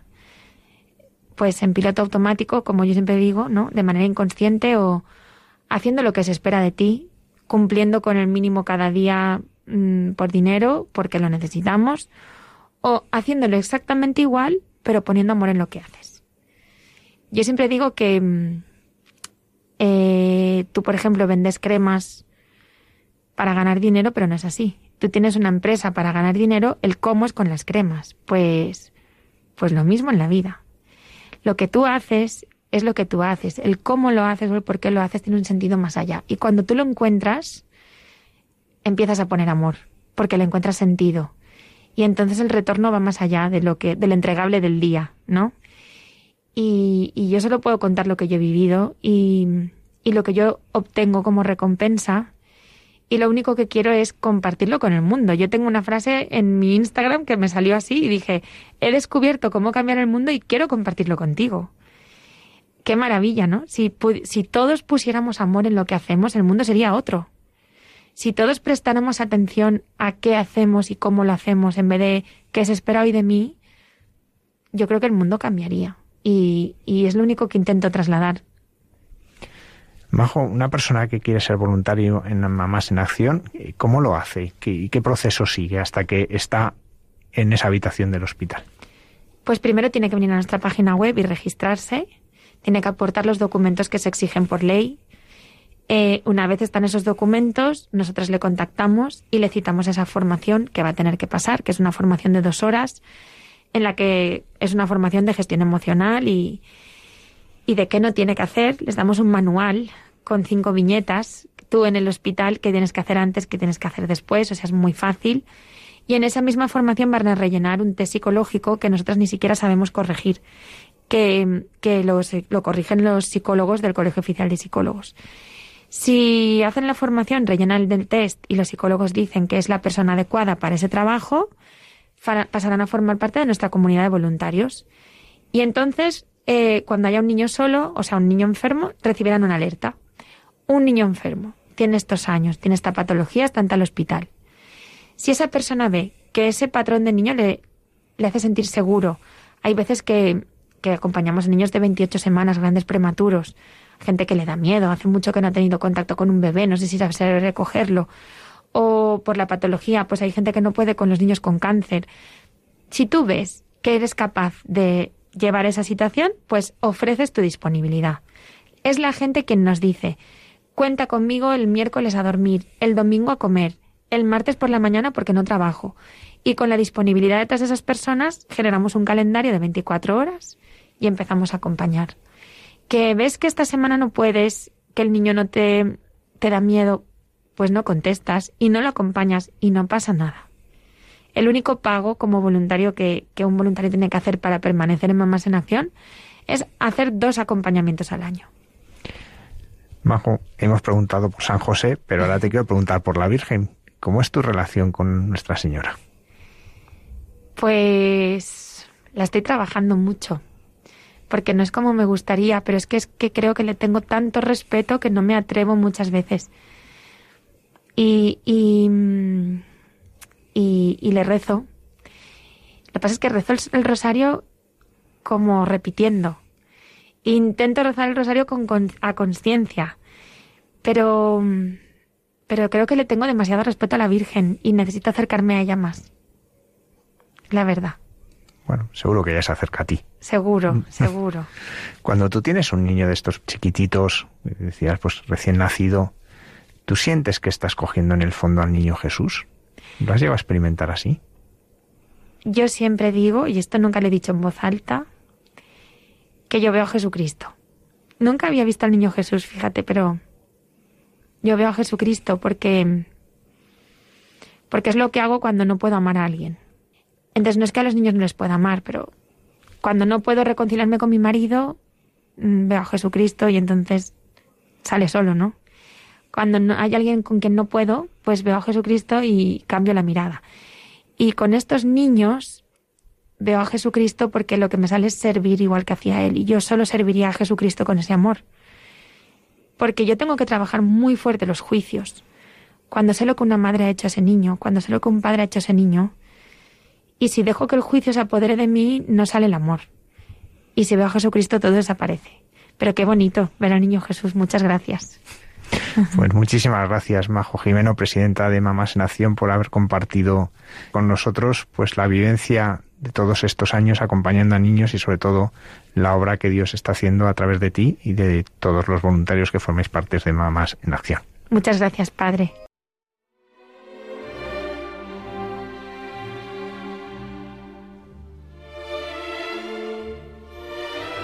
Qué gran iniciativa esta de, Mamás en Acción. Bueno, Almudena, ¿y con qué nos, nos sorprende ahora el programa? El padre Miguel Márquez, con su sección Dios, nos hace guiños y un homenaje a los misioneros. Esta noche quiero hacer homenaje a alguien que se nos ha ido. En poquito tiempo, en unos días, una de esas personas imprescindibles, aun cuando se van y sabemos que todos nos iremos. Quiero hacer un homenaje eh, cálido, sentido, agradecido, como un brindis por la vida de Pilar Sánchez Buitrago. ¿Y quién es Pilar Sánchez Buitrago? Es una misionera de las de cuerpo entero, una misionera que durante 40 años casi eh, no sé exactamente el tiempo con detalle, eh, ha estado dándose, regalándose y dejándose la piel en Angola, en una tierra eh, tan rica, tan rica de, también de vida religiosa, de fe. Pilar se nos acaba de ir, se acaba de ir y es un grito de dolor para las personas que, que la conocían, para su familia, por supuesto, y para tantas y tantas personas que en Angola la sienten como madre, como tía, como, como alguien del corazón, como una presencia cercana que ha alentado. Es de esas personas de las que no se habla demasiado, porque no hacen ruido ni necesitan ni, ni viven de hacer ruido. Son personas que viven de, de dejarse todo lo que son en el cariño por los demás sin pedir recompensa, sin pedir nada.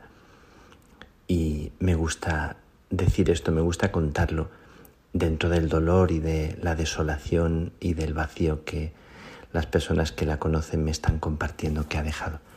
Pilar Sánchez Buitrago era y es teresiana de la compañía de Santa Teresa, hija de Enrique de Osó, hija de Teresa de Jesús, y después de su carrera de pedagogía se fue allá a Angola.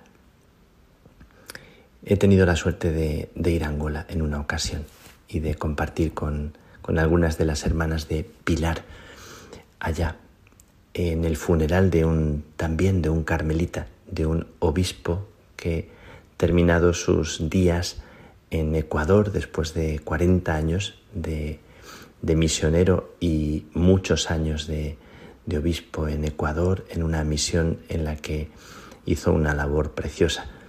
Eh, precisamente también en compañía y muy cerca de las teresianas de Oso, también allá.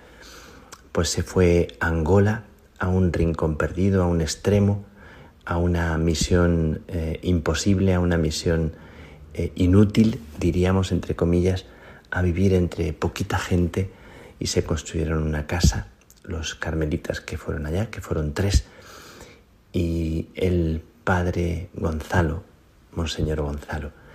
Contrajo la malaria y allí murió, pobrecito, allí se apagó. Y tuve la suerte de ir a su funeral.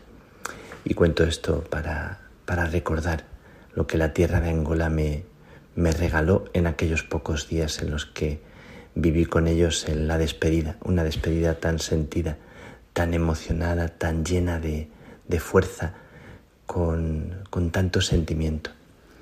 Esa tierra que me, me conmovió como me conmovió el obispo de aquella diócesis que nos llevó a las misiones que él tenía en territorios alejados, en su jeep, y recibido por, por las personas de, aquellos lugares con tanta alegría, con tanto gozo, con, con tanta devoción hacia su obispo en, en buen sentido. Y quiero decir que el fallecimiento, la partida de, de Pilar se convierte para mí como en una especie de, de golpe al corazón, eh, de golpe en el sentir más profundo de la iglesia, que está hecha de personas de una pieza, de personas que, que la sangre le recorre para, para darla a los demás, para entregarla. En estos tiempos en los que uno escucha tantas veces hablar de la iglesia, hablar de eh, personas, de sacerdotes, de quienes eh, son, no son coherentes o de, de actitudes que, que, han escandalizado, de iglesias que, que, están en descrédito de situaciones. Estoy pensando en, en, eh, en tantos rincones y en tantos lugares donde está en interrogante y muchas personas tienen en su corazón como la duda de, de que realmente haya personas que, que viven con autenticidad la fe. Y como la fe resurge y nace en los desiertos del corazón, pero también nace cuando hay una persona que se da gratuitamente, que no pide nada, que no hace ruido al hacer lo que hace, que no se defiende. Y no digo que no haya que defenderse delante de los medios o, o decir públicamente lo que se piensa con respeto, pero sin miedo y sin esconder la verdad, como hacía Teresa de Jesús, que fue una mujer que no se defendió a sí misma, que defendió la verdad que llevaba dentro. Así que hoy otra mujer, hija de Teresa, se nos ha ido y hablando con, su hermana, con Ausi, eh, me, me nacía por dentro cuando ella expresaba su dolor, expresaba lo que está viviendo el vacío y la desolación. Yo le expresaba que una persona cuando, cuando da la vida, cuando vive toda su vida para darse, eh, nunca es inútil. Su muerte siempre se convierte en algo fecundo misteriosamente, aunque no sepamos comprenderlo y aunque lo que quede sea ese vacío, esa soledad, esa desolación terrible y sin comentarios y sin paliativos. Y yo le expresaba que solo una persona que, que se ha dado con tanto amor puede generar también al morir eh, tanto dolor por la pérdida, pero generará también, como el grano de trigo que se cae en tierra y muere, una, una fuerza de vida, sin duda. Lo creo y, y lo siento en el corazón como una de las verdades más importantes que yo he aprendido y también llevo dentro de mis seres queridos. Así que hoy quiero hacer un brindis, un homenaje.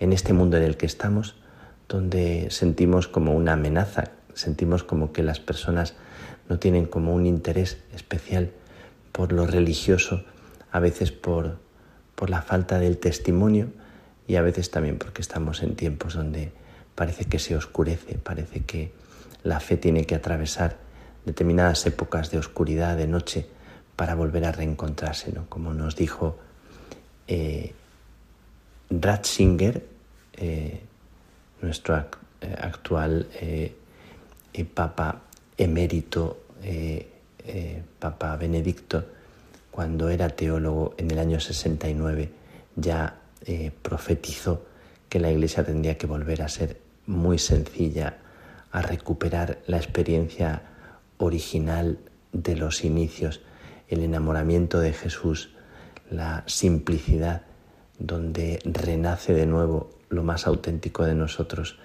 cuando ya uno no tiene miedo a perder, porque lo más importante sabe que no se lo pueden quitar. Recordando esas palabras de, de Ratzinger, eh, cuando teólogo, me animo a decir que la iglesia está llena de personas en rincones escondidos del mundo que no hacen ruido, que se entregan y se pierden a sí mismos para dar vida a otros. Y estoy, estoy dando gracias a Dios por todo el trabajo, por toda la misión preciosa de, de Pilar Sánchez Buitrago, de Salamanca, y perdida y afincada en una región de Angola. Pasó por distintas misiones allá y esas misiones fueron eh, misiones en Lubango, en Lobito, en Uambo, en Viana, pasando por muchos rincones y acogiendo, acompañando a los pobres y a todas las personas, adoptando a las personas y además materialmente, adoptando, recogiendo, abrazando la vida de las personas. Me enorgullece pensar en tantos misioneros que están en cualquier parte del mundo y no son noticia. Me llena de gozo pensar que ningún canal de televisión y pocos periódicos, seguramente en Angola sí, alguna noticia saldrá, que la verdadera noticia está escondida en la verdad de esta tierra nuestra tan herida y tiene mucho que ver con el amor desinteresado, con la gratuidad, con lo que hace un padre, una madre, cuando se dejan la vida por su hijo y no ven el fruto. Y aquello germinará y algún día veremos que ese es el verdadero fruto de la historia que estamos viviendo y pisando y de, y de ti y de mí cuando sentimos esos días en los que sentimos que, que todo es como tan triste o tan gris o a veces sentimos el fracaso y sin embargo cuando uno se da la semilla resurgirá.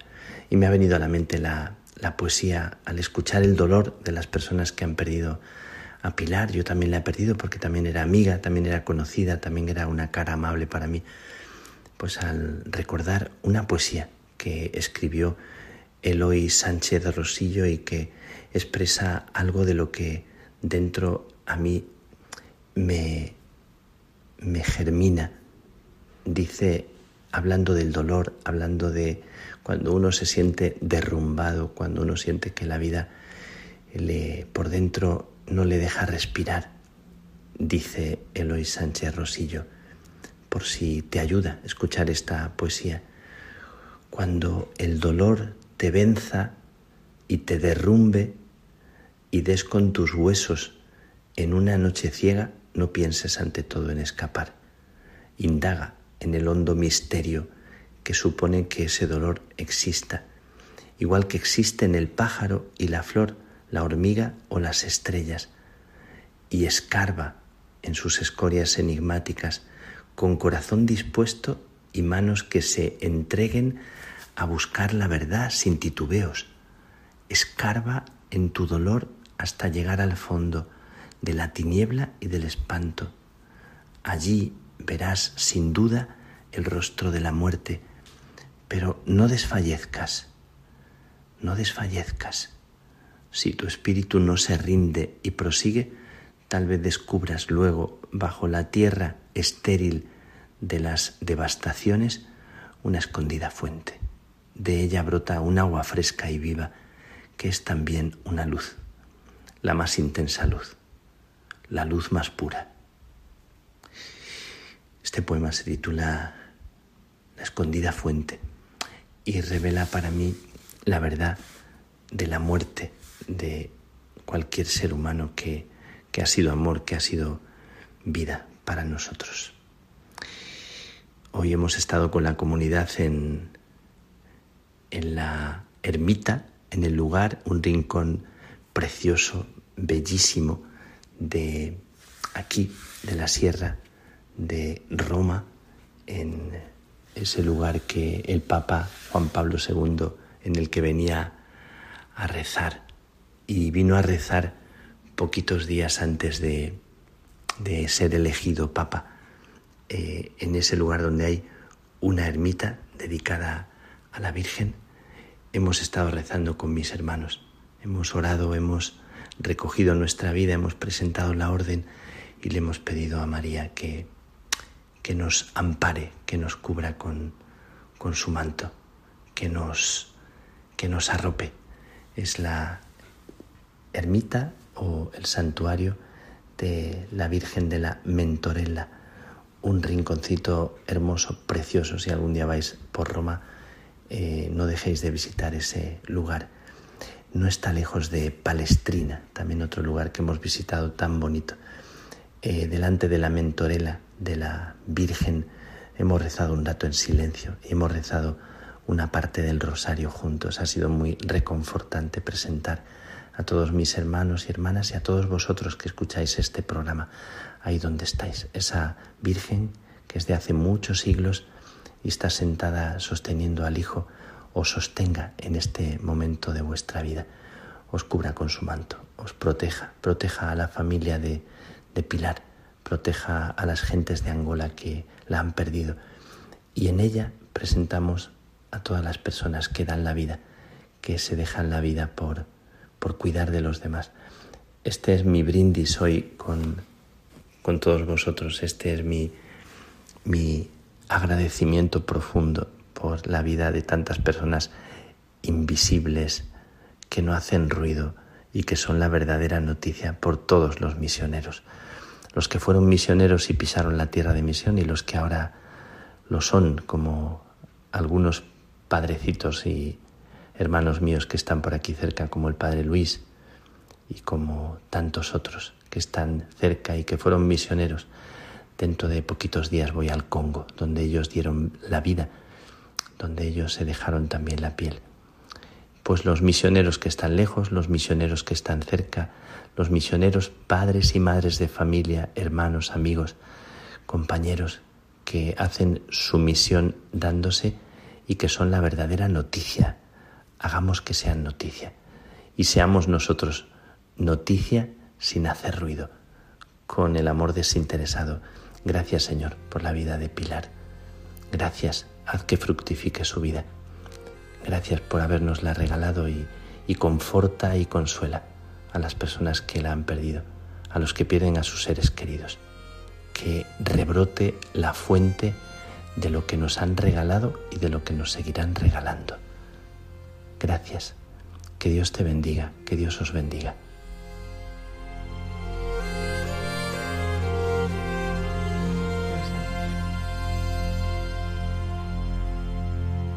Impresionante este testimonio de esta misionera que ha estado tantísimos años en Angola, Pilar Sánchez Buitrago. Teresiana de San Enrique de Oso, como nuestra querida hermana Carmen Pérez. Cayetana Jairi Johnson nos presenta ahora a la 1 y 34 de la madrugada la nueva temporada para este año de su sección. Con el comienzo del nuevo curso queremos conocer cuál va a ser el contenido de las nuevas secciones de nuestros colaboradores. Y esta noche hemos querido hablar con Cayetana Heidi Johnson, arqueóloga, biblista, profesora de universidad, que, que nos va acompañando durante estos años y nos va ayudando a conocer lo que vivió Jesús en su tierra.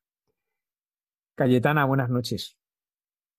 Hola, buenas noches Javier y buenas noches también a todos los oyentes después de este parón de verano y bien agradecida por estar de vuelta con todos vosotros. Bueno, mientras que los demás piensan irse a la playa, a la montaña, tú te vas de excavaciones. Eh, este, este, año has podido volver, este verano. Eh, ¿Qué ha sido para ti lo más especial de estos meses en Tierra Santa? Sí, pues realmente es el reencuentro, ¿no? Es cuando pues eh, te ves con tu amor lejano y después de estos dos años que no hemos podido estar juntos, pues la verdad que ha sido un reencuentro muy amoroso, muy emotivo también y esa sensación física ¿no? de tocar la tierra santa, los cubos, las carretillas, los picos, las palas, el eh, ponerte de porquería hasta las orejas, como se dice coloquialmente, pues la verdad que ha sido todo, todo una renovación también de objetivos y de principios y lo que es nuestro trabajo científico también en Tierra Santa, ¿eh? que Biblia y ciencia no están reñidos en absoluto y de hecho, pues estos dos años de cierre de fronteras en Israel ha permitido el Estado de Israel equipos pequeños de cinco personas con las autoridades arqueológicas correspondientes y universitarias, pues seguir haciendo pequeños trabajos pues para evitar que hubiera, que hubiera robos o furtivismo en yacimientos que ya estaban abiertos. Entonces, todo eso, pues nosotros hemos continuado con una parte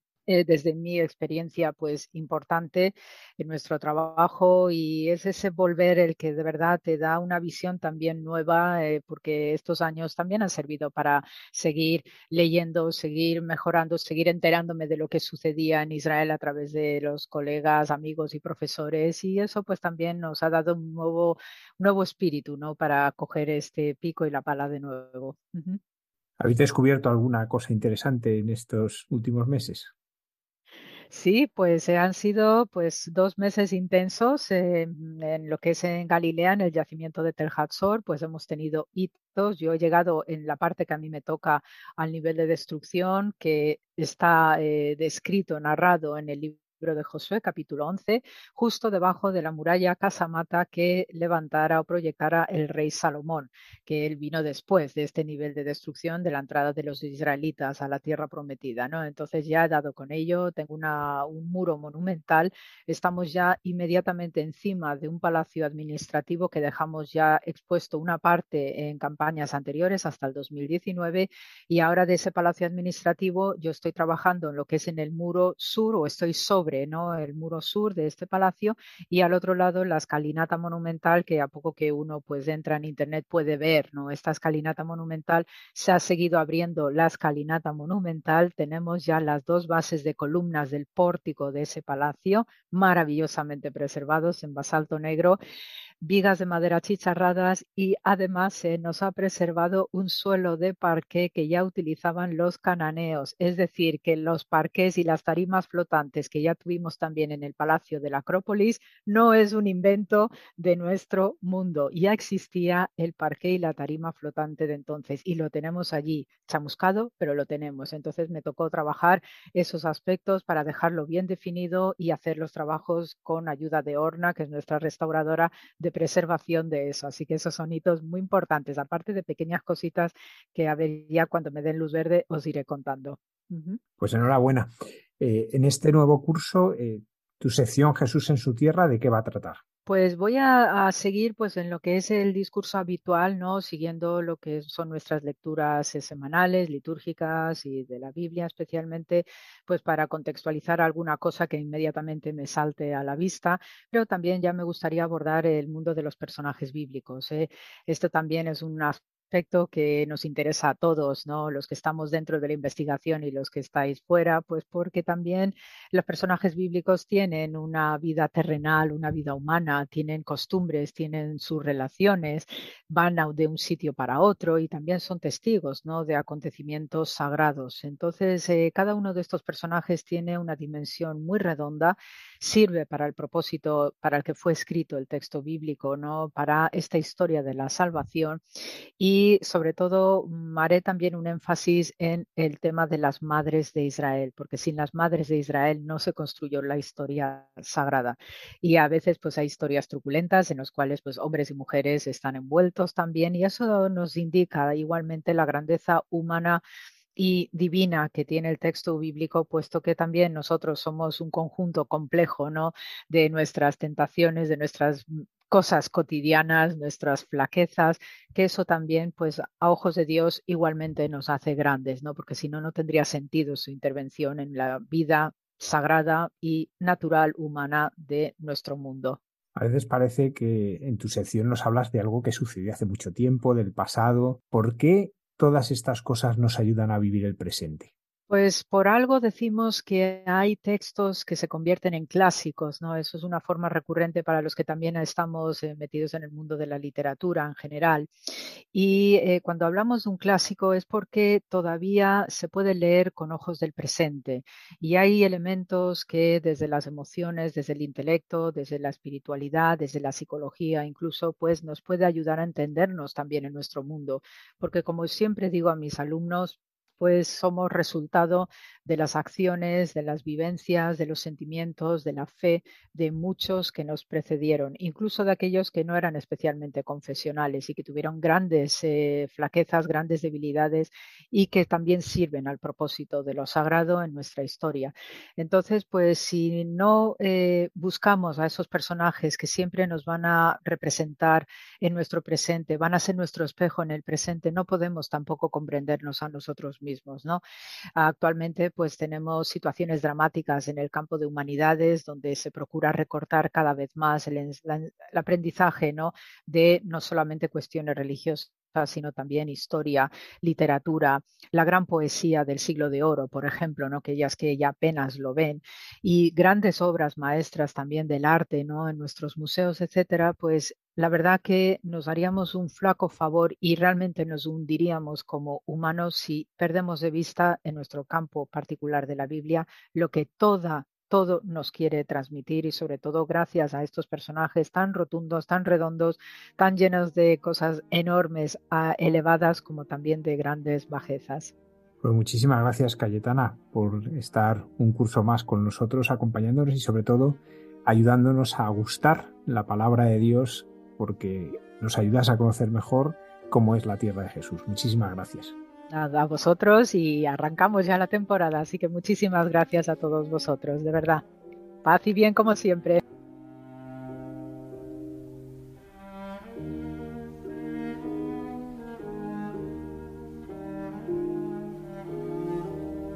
Pues yo creo que es una sección que va a ser prometedora, este, este curso, eh, a base de la arqueología, ver cómo de verdad eh, se vivió en esa época de Jesús. Eso ocurrió y fue más o menos así. Y eso nos lo pueden decir los arqueólogos, que también ese es su trabajo. La mirada de Dios es la de un padre ante su hijo pequeño, una mirada que reconforta y llena el alma de paz. Sobre este misterio de la mirada de Dios reflexiona esta noche nuestra querida hermana Carmen Pérez en Entre tú y yo. Queridos amigos de Radio María, aquí nos tienen a José Manuel y a mí dispuestos a nuestro diálogo, que de verdad que es muy interior lo que hemos sentido. Fíjense en la expresión, si Dios me mira. ¿Cuántas veces hemos oído que los ojos son el espejo del alma. Son el espejo porque reflejan nuestro interior, nuestro yo más íntimo. Por eso, la conocida afirmación de que una mirada vale más que mil palabras. Esto lo hemos vivido. ¿Cuántas veces una madre o un padre dicen a sus hijos, mírame a los ojos?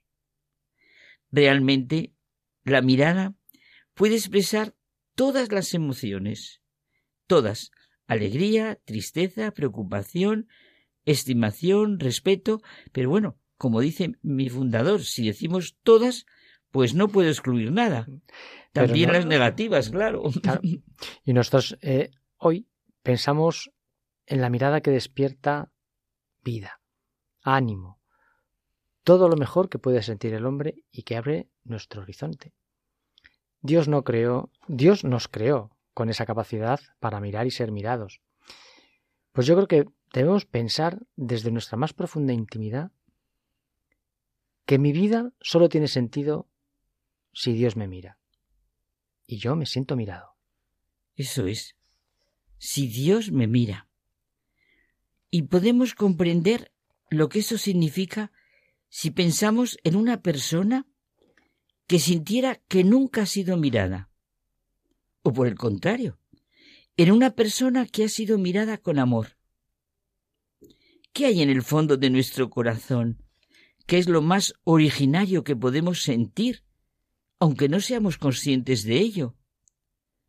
No es la necesidad de haber sido mirados siempre con amor, con comprensión, con respeto por alguien, aquí con mayúscula, nos gusta en la vida diaria, pero por alguien que siempre es y que realmente ha pronunciado nuestro nombre? Y es que mi vida, mi muerte, mi alegría, mi sufrimiento, mis dudas y certezas solo tienen sentido si he sido mirado. Y si soy mirado por un tú que despierta todo mi yo. Sí, la mirada de Jesús, nos dice el Papa Francisco, es de misericordia y ternura. Jesús nos pone de manifiesto la mirada de nuestro Padre Dios, cómo nos mira desde la cuna de Belén, desde su vida pública, cuando se le acercaban los enfermos, los pecadores, los débiles, cómo nos mira desde la cruz, cómo se debió de sentir mirado el que llamamos el buen ladrón. Y ahora, ¿verdad, José Manuel? Concretamente, cómo nos sentimos mirados desde la Eucaristía. En esta Eucaristía que la podemos sentir su mirada en cada momento, y circunstancia de nuestra vida. Dios nos mira. Ese amor, esa bondad, esa misericordia que nunca, nunca agotaremos. Un sentimiento de confianza y paz, de familiaridad y seguridad, nos envuelve, ¿verdad?, al sentirnos mirados, bien mirados por Él. Que, ¿Cómo sale lo mejor de uno mismo? esas miradas de amistad que son tan maravillosas, nos realizamos por el amor, por la fidelidad a alguien. No es posible hablar de fidelidad, alegría, nobleza, sin sentir la relación con alguien. Claro, y es que esa relación eh, podemos pensar en que los hombres somos hermanos.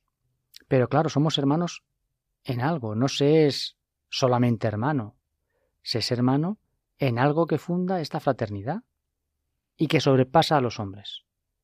Solo puede fundamentarse en Dios. Y en un Dios personal con el que sentir concretamente esa relación. Somos realmente hermanos, hijos, amigos en Dios, que es la raíz de toda relación. Ignorar esto, olvidarlo, es convertir al hombre en un pobre ser, en un pobre esclavo, a merced de lo que, como veníamos tú y yo hablando, a merced de cualquier cosa y de cualquier poder. Claro, y, y, por eso, sin Dios, las relaciones humanas, la familia, la amistad, incluso el progreso, la ciencia, la técnica, todo en lo que pueda pensarse, se convierten en servidumbre y se hace al hombre esclavo de la utilidad, del egoísmo. Es verdad. Y lo que veníamos tú y yo hablando de, de la política. Pero yo qué sé, incluso la rapidez, como son los pasajeros del tren que contempla asombrado el principito. Precisamente en Terdesón, una obra de Saint-Exupéry, mira, no tan conocida como Le Petit Prince, nos transmite las más profundas vivencias del hombre. Por ejemplo, lo que le ocurre a Bark. Bark es un esclavo que ha sido liberado y al que no le importa nada ir a una determinada dirección, ni se siente obligado por nada. Bueno, es una libertad sin relaciones, sin sentido que no le sirve para nada. Bark parece libre, respetado por todos, pero nadie le mira, nadie tiene ninguna necesidad de él. ¿Es libre? ¿Es libre, completamente libre? Hasta no pesar nada sobre la tierra y faltarle esa carga rica de las relaciones humanas que pone obstáculos a una marcha, a dioses, lágrimas, reproches, alegrías, todo eso que un ser humano busca cada vez que esboza un gesto, toda esa serie de miles de lazos que le atan y le hacen tener peso. Soy libre, piensa él. Ya, pero ¿qué es realmente ser libre? Si soy libre en un desierto sin nada, ni nadie, ¿qué puede significar mi libertad? Es que yo creo, Carmen, que solo hay libertad para aquel que va hacia alguna parte. Claro. Liberar al hombre sería educarle. Fíjate cómo está hoy la cosa.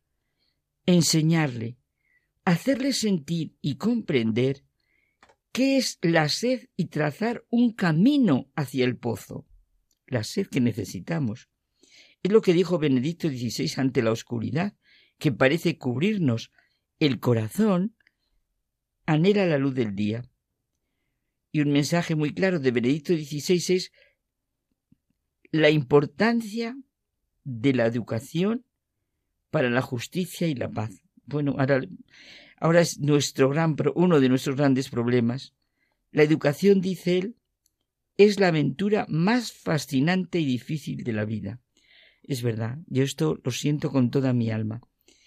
Educar significa introducir en la realidad hacia una plenitud que hace crecer a la persona. Y este proceso se nutre del encuentro de dos libertades, la del adulto y la del joven. Requiere la responsabilidad del discípulo que ha de estar abierto a dejarse guiar al conocimiento de la realidad y la del educador, que debe estar dispuesto a darse a sí mismo y sacar del otro todo lo mejor, mirarle de tal manera que va a sacar lo mejor.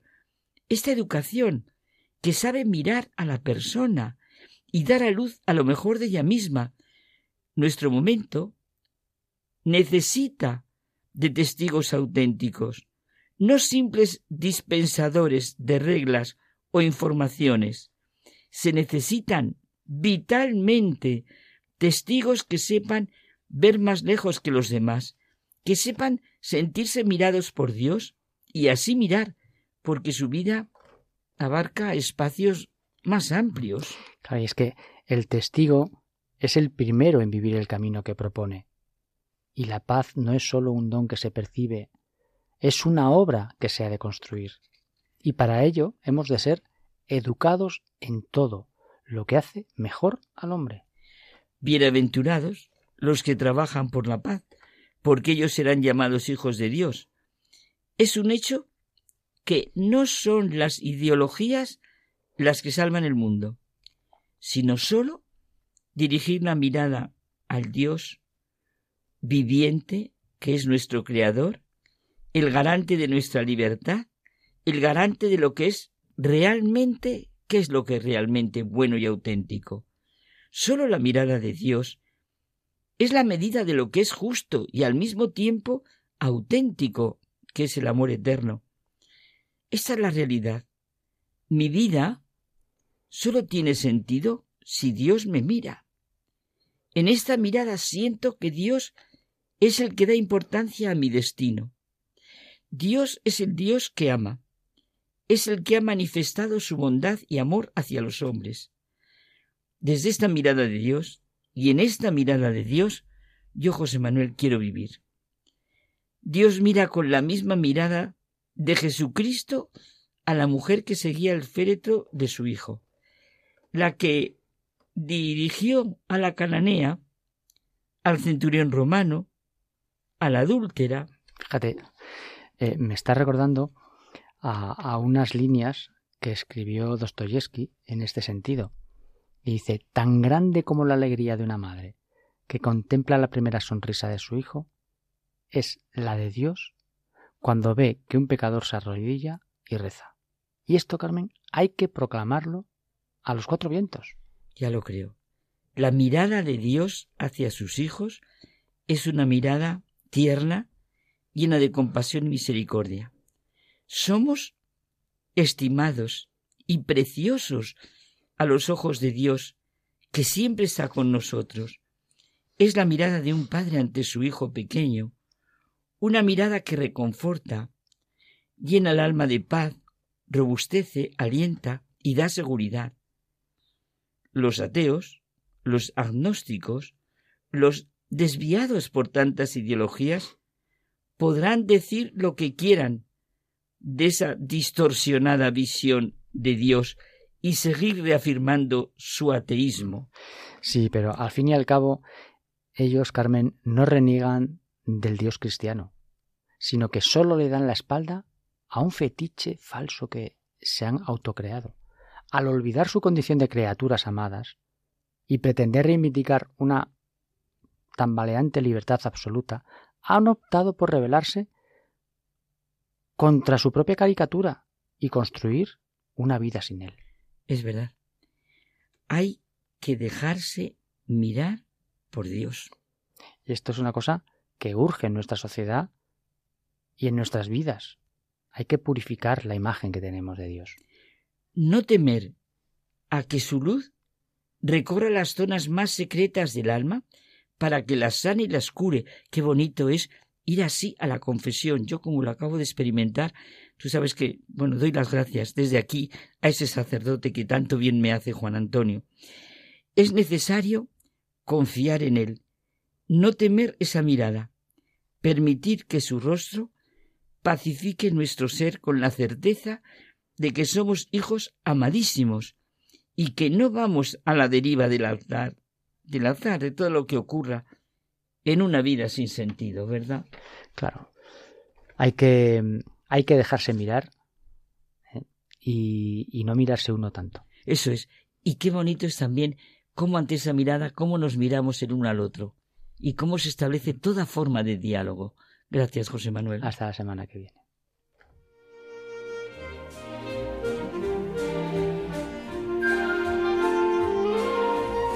Nos hemos quedado sin tiempo. Solamente nos queda despedir y anunciar a todos los oyentes que el próximo viernes estará el grupo Hakuna con todos nosotros.